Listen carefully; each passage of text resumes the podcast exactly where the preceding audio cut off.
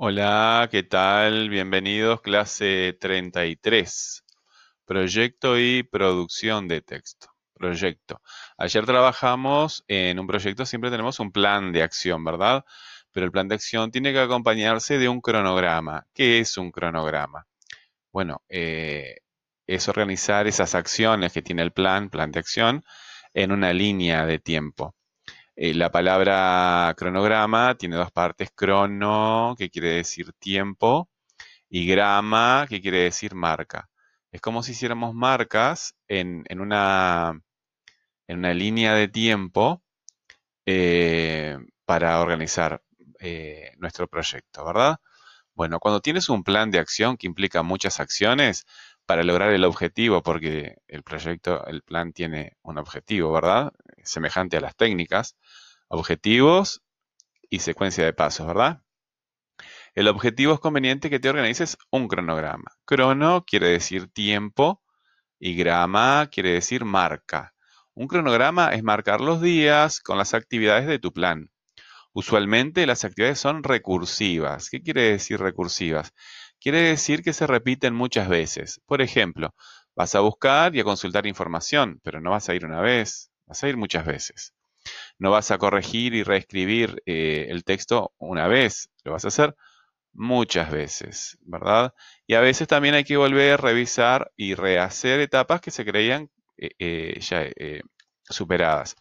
Por ejemplo, en el caso de la reescritura, a veces el texto lo escribimos y dejamos dos o tres días para volver a, después de, varios días, con la mirada fresca, a revisarlo, a ver cómo está.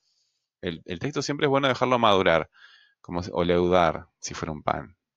Bueno, pero un pan no lo puedes dejar leudar varios días. Madurar sería este, dos, tres días y volvés incluso una semana para la siguiente para verlo descansado, ¿verdad? Verlo con otros ojos. Bueno, pero de cualquier forma el cronograma sirve para vincular actividades, lo que vas a hacer con fechas, cuándo lo vas a hacer. Debes comprometerte con un plazo para realizar y completar tareas y proyectos. Debes tener claro cuánto tiempo le vas a dedicar. El cronograma te ayuda en ese sentido. Lo vamos, el cronograma lo vamos a representar en esto, en una tabla de eh, cinco columnas, ¿verdad? En la primera actividad, objetivo en la segunda, fecha, horario y responsable en la última, son cinco.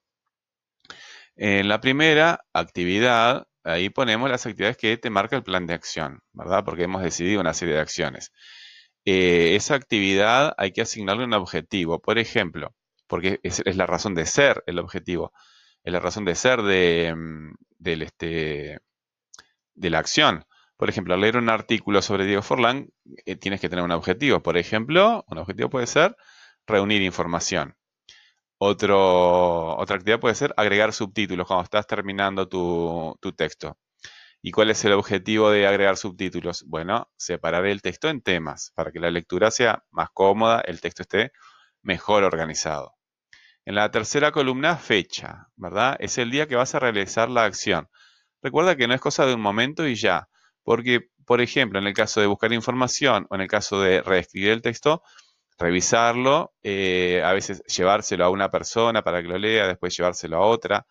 Eh, se hace varias veces, ¿verdad? El texto es bueno mostrarlo eh, a otras personas, y no tiene que ser una, puede ser dos, puede ser tres, y después tú vuelves con el texto, lo reescribes, lo mejoras, ¿verdad?